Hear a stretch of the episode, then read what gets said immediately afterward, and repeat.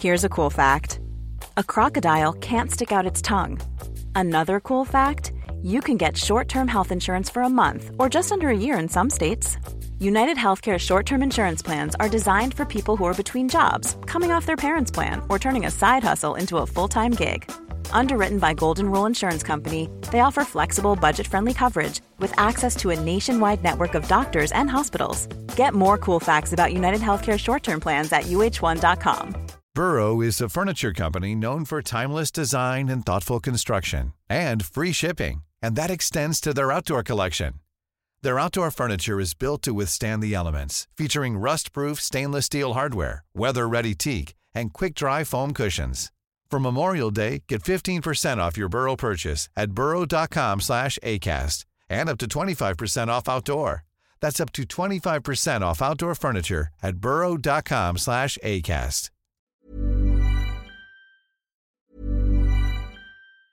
When you're ready to pop the question, the last thing you want to do is second guess the ring. At Bluenile.com, you can design a one of a kind ring with the ease and convenience of shopping online. Choose your diamond and setting. When you find the one, you'll get it delivered right to your door. Go to Bluenile.com and use promo code LISTEN to get $50 off your purchase of $500 or more. That's code LISTEN at Bluenile.com for $50 off your purchase. Bluenile.com code LISTEN. Hiring for your small business? If you're not looking for professionals on LinkedIn, you're looking in the wrong place. That's like looking for your car keys in a fish tank. LinkedIn helps you hire professionals you can't find anywhere else, even those who aren't actively searching for a new job but might be open to the perfect role. In a given month, over 70% of LinkedIn users don't even visit other leading job sites. So start looking in the right place. With LinkedIn, you can hire professionals like a professional. Post your free job on linkedin.com slash people today. Au cours des prochains jours, là, je voulais parler de littérature puis de cinéma parce qu'on a Jean-Pierre Sirois-Trahan, directeur du programme de cinéma euh, au département de littérature, théâtre et cinéma de l'Université Laval au bout du fil pour une surprise, encore là, une suggestion cadeau qui, je pense bien, devrait vous plaire. Bienvenue dans les salles des nouvelles, Monsieur euh, Sirois-Trahan. Bonjour, euh, merci de l'invitation. C'est un plaisir. Vous êtes prof euh, à l'Université Laval, vous êtes directeur de programme. Généralement, ça vient avec une charge de cours. Là, je me trompe. Euh, est-ce, que, est-ce que la session va bien? Oui, ça va très bien. J'ai, le cours d'introduction au langage cinématographique. OK. Euh, puis une décharge parce que je suis le, le nouveau directeur du, du programme de, de cinéma et culture numérique. Vous avez trouvé le temps quand même d'amener à la connaissance de, des- des Québécois le livre Auteur de lumière vive, chronique de cinéma de René Lévesque, 1947-1949. Oui, ben en fait, j'ai fait ça cet été. Euh, j'ai, j'ai, euh, j'en ai parlé, euh, je crois, à Boréal à- au printemps. Et euh, je pensais que j'allais prendre un an, un an et demi pour euh, éditer les, les 300 quelques 40 pages de, de- du volume. Et euh, ils m'ont dit non, non, on fait ça cet été. Et donc j'ai passé l'é- l'été, euh, un mois et demi cet été à faire ça, euh, quasiment de, de 10 à 5 à tous les jours. Euh, Mais- mais... ça a été un, un immense plaisir parce que c'est- quand même René Lévesque. Mhm. donc, euh, Puis moi, je suis un bon fan. Je me suis déjà vanté ici de posséder pas mal tout ce qui avait pu être écrit sa main ou, ou sur lui. Euh, puis Je suis pas le seul. là. Je pense qu'il y aura un succès, ne serait-ce qu'avec ce public-là, mais aussi tout am- amateur de cinéma peut s'intéresser à ça. À, à la base, vous, vous parlez d'éditer. Est-ce que vous voulez dire que vous devez euh, retaper? Parce que j'ai l'impression que c'était papier, ce que vous avez trouvé là. Hein? C'était certainement pas déjà numérisé. Euh, c'était pas numérisé, c'était dans le, le site de la BANQ, la Bibliothèque et Archives du National du Québec. Euh, c'était les journaux Saint-Hyacinthe, le Clairon, qui étaient numérisés.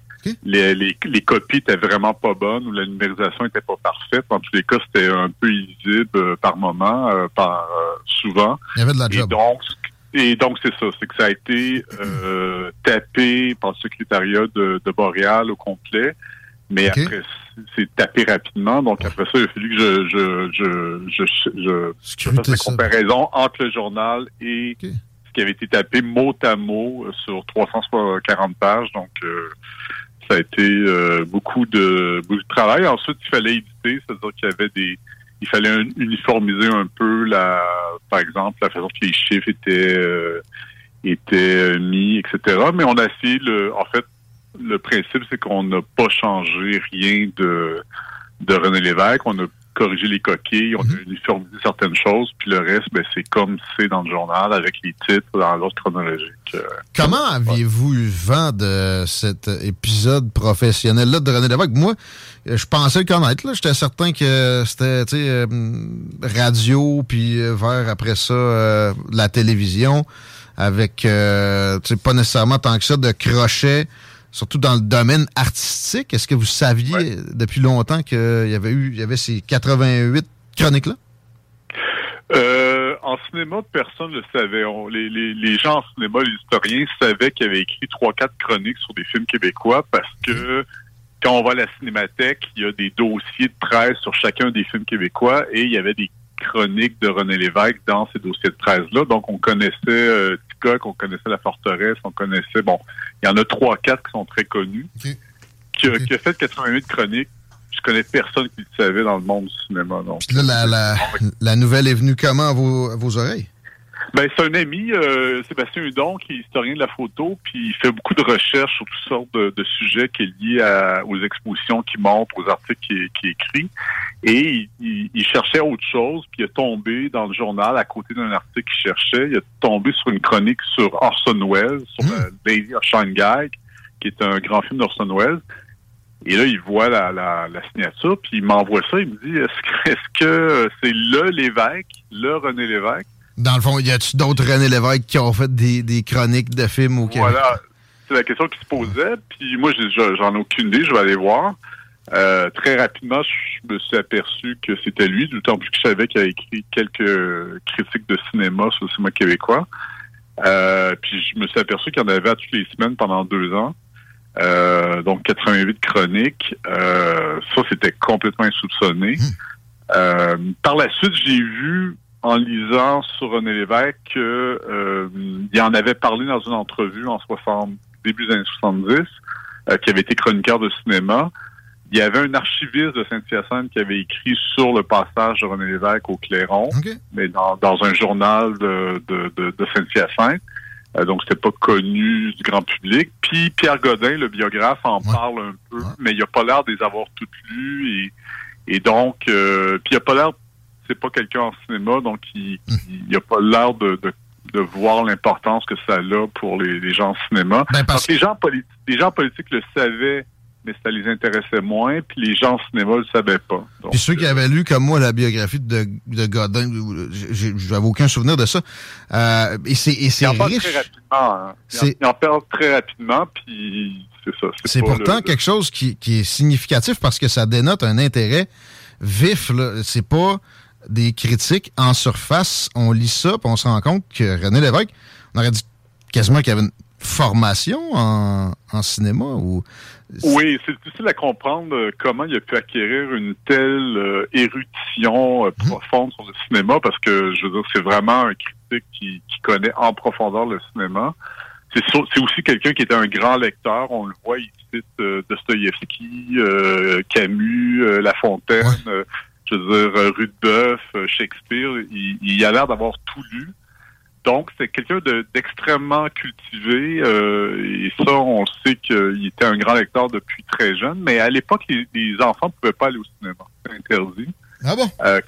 oui, dans les années 60, c'était absolument... oui, mais c'était le bureau de censure. C'était le, En fait, dans les années 20, il y a eu un feu dans un cinéma. Il y a eu énormément d'enfants qui sont morts. Je ne sais pas le ah. chiffre exact, mais c'est je pense autour de 70 enfants qui sont morts en cinéma. Ah Et le cinéma est interdit pour les enfants après. Donc, euh, ah ça a duré très, très longtemps.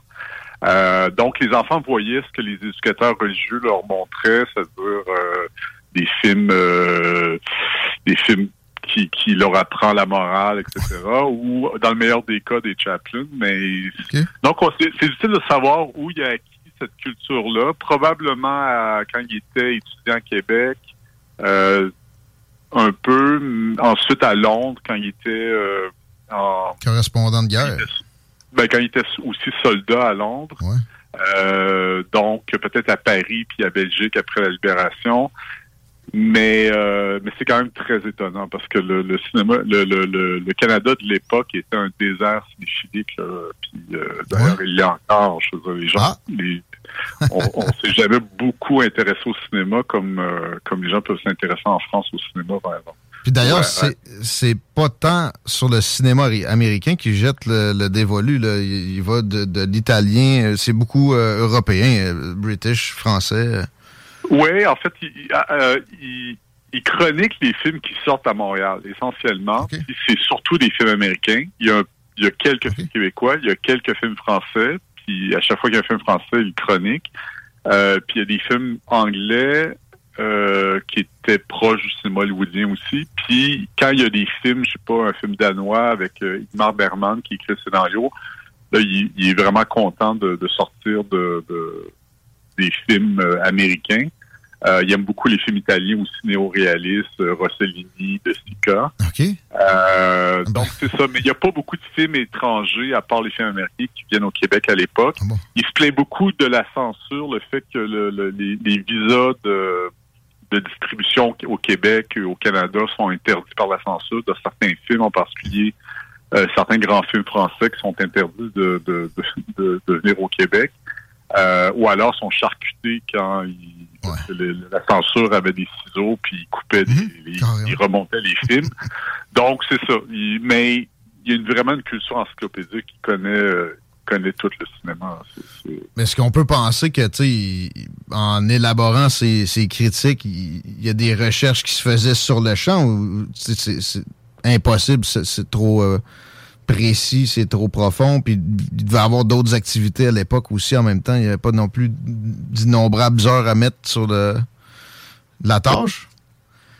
Euh, je pense qu'en fait, dans, euh, dans sa correspondance, il dit qu'il passe tous ses loisirs euh, à marcher de cinéma en cinéma et de librairie en librairie. Donc, c'est un, un jeune homme qui, qui est un peu bon, c'est après la guerre. On, voit qu'il était quand même assez choqué par, perturbé par la guerre. Hmm. Euh, et donc le cinéma est vraiment son sa comment dire sa façon de, changer les idées puis de, de, j'imagine de penser à autre chose. On le voit quand il, voit des films de guerre, comment l'émotion remonte très très rapidement en fait. Euh, dans les autres chroniques, il est plutôt drôle, acerbe, euh, il est un peu baveux par moment. Euh, mais quand il y a des films de guerre, ça lui rappelle des souvenirs de la guerre, euh, puis de la détresse humaine, puis de, toute la misère humaine qu'il y a eu pendant, la guerre et un peu après la guerre, euh, quand l'Europe était détruite. On voit que tout de suite, le ton, il devient beaucoup plus émotionnel, en fait. il s'y est attelé, en tout cas. Et, hein? il, s'y est attelé, puis il a mis pas mal, toute sa, sa personne à à pondre ces 88 chroniques-là que vous rassemblez sous le titre Auteur de lumière vive, euh, chronique de cinéma 1947-1949. Euh, personnellement, je vais m'y atteler aussi davantage. J'ai feuilleté, j'étais tombé, euh, ça, semblerait, sur une proportion comme indue de, films européens. Je vais m'y remettre parce que aussi pour apprendre sur le cinéma, de, de cette époque-là, apprendre sur l'époque, sur René Lévesque. C'est un, exercice. Euh, c'est formidable. juste... Ouais, excusez-moi. Non, non, allez-y, allez-y. Euh, je voulais juste dire aussi que c'est peut-être là qu'on se rend compte que le, René Lévesque était un vrai écrivain au sens plein du terme. C'est-à-dire qu'il y a une plume éblouissante dans, mm-hmm. ses chroniques, euh, qui va un peu tempérer quand il va devenir journaliste d'affaires publiques, puis euh, ensuite, il va y avoir la politique. Là, on voit en fait pratiquement que c'est une vocation empêchée. Il aurait été un grand écrivain s'il n'avait pas été un grand journaliste et un grand politicien. Euh, puis il raconte aussi qu'il aurait voulu devenir cinéaste. Ah, euh, c'est ça que j'allais dire, peut-être un cinéaste aussi. Ouais, c'est une partie. Ah, donc c'est une partie secrète, probablement euh, qui a tenu secret. J'ai passé la fin de semaine avec Lucien Bouchard pour l'événement Marcel Proust au Palais Montcalm en fin de semaine. Mm-hmm. Puis j'ai beaucoup parlé de, de j'ai dîner puis souper avec lui, puis j'ai beaucoup parlé de René Lévesque, puis il me disait René Lévesque parlait jamais ni de cinéma ni de littérature. Donc probablement que c'est une partie secrète qui est un peu cachée quand il est devenu politicien, en fait. Ben, euh, sa, phrase euh, Méfiez-vous de ceux qui disent aimer le peuple et qui détestent tout ce que le peuple aime il, a peut-être perçu ça comme un peu trop élitiste, euh, cette, cette euh, partie-là de lui plus artiste. Oui, je pense que c'est un, un, truc qui, qui, existe au Québec. Lucien Bouchard, c'est la même chose. Lucien Bouchard a jamais dit qu'il avait euh, tous les volumes de la Pléiade dans sa bibliothèque. C'est un grand lecteur de Châteaubriand, de Proust et compagnie. Hum. Euh, quand on, veut être aimé par le peuple au Québec, souvent on va mettre de côté l'aspect euh, artistique ou l'aspect euh, j'aime la littérature, j'aime le cinéma d'auteur, etc. Euh, ou, on fait comme François Legault, et on donne l'impression de lire quatre livres par semaine en étant premier ministre. Ce qui, est faux, mais euh, mais euh, c'est un peu triste en fait que, que ce soit comme une un secret qu'on hmm. cache parce que c'est un peu mal vu. Hmm. Il n'y a pas ce problème-là en Europe, par exemple. Les, hmm. les, politiciens sont, sont de grands lecteurs, ils le disent, puis il n'y a pas de problème. Euh, puis c'est clair que René Lévesque était un immense lecteur, un immense cinéphile, puis il en a jamais parlé. Donc euh, il y a quelque chose de, de c'est ça, de la vocation empêchée, puis du secret bien gardé en même temps. Et donc c'est une partie insoupçonnée de lui parce qu'on n'aurait jamais cru qu'il était cinéphile, critique et grand et bon écrivain en fait. Euh, On découvre ça avec votre ouvrage Lumière vive, René Lévesque. Euh, un grand merci, M. Serwatran, pour, pour l'ouvrage puis la, présence aujourd'hui. Oui, ben ça m'a fait grand, grand plaisir. Euh, merci pour l'invitation. En, espérant que les gens vont lire euh, l'évêque, pas simplement ce livre-là, mais je pense que c'est un, tellement un grand personnage que il faut il faut le connaître. voilà. Ça, il n'y a pas de doute. C'est notre plus grand au Québec. Merci. Au plaisir. Merci. Merci à vous. Jean-Pierre Sirois-Trahan du département littérature, théâtre et cinéma de l'Université Laval. Je vous recommande l'ouvrage, je l'ai juste feuilleté, mais je suis très heureux de l'avoir. Je vais le parcourir plus précisément, vous en reparler, mais si vous voulez, c'est aux éditions Boréal. C'est un prix euh, petit et euh, garanti, vous allez être heureux d'avoir ça dans la bibliothèque. Euh, ouais la comparaison que François Legault, c'est toujours. Ça fait ça. De n'importe quelle façon. J'ai lu tel livre, j'ai mis ça sur Twitter tout de suite. Ben oui. T'as lu en arrière, ou en fait, pire, t'as demandé à un attaché de faire un espèce de résumé. Puis tu sacré ça sur les réseaux sociaux. On est loin de René Lévesque. Mais déçu de lui qui a camouflé ça un peu. Ben, t'as peut-être mis le doigt dessus, là, le côté élitiste. Il voulait pas nécessairement se coller là-dessus, puis que les gens le perçoivent de cette façon-là. Ouais. Ah, gars. Hey, j'ai une mauvaise nouvelle pour toi. Non. Accident sur le pont La Porte, ça vient de se confirmer direction nord. En fait, c'est Guillaume Dionne qui a deux pieds dedans. Et il m'a mentionné par la suite pour avoir passé à côté très gros. Donc, je ne sais pas quelle ampleur ça peut avoir actuellement, mais c'est euh, évidemment, ça refoule euh, présentement. Prenez le pont de Québec si vous êtes capable, parce qu'à cette heure-ci, c'est pas normal qu'il y ait autant de refoulement sur le pont La Porte direction nord. On va prendre une pause, on va revenir en onde, même si vous aviez droit normalement à la pause musicale avant des deux snooze, on va euh, essayer de fouiller ça un peu plus pour vous trouver des trails pour aller vers le nord plus facile, puis même vers le sud, j'ai l'impression que ça va compliquer les deux. Pas à date, pas à date, vraiment direction nord seulement, puis euh, comme Diane dit, ça, semble, ça semble être très gros. J'ai pas encore l'icône d'accident sur euh, Google, mais pour ce qui est de Diane, il est là-dedans. Passez par Trois-Rivières, là, on a une belle soupape, là, privez-vous-en pas. Traversier à Rivière-du-Loup. Ah ouais, la plèbe. Ouais, bonne idée. Celui à Forestville est arrêté pour l'hiver. Voyez pas.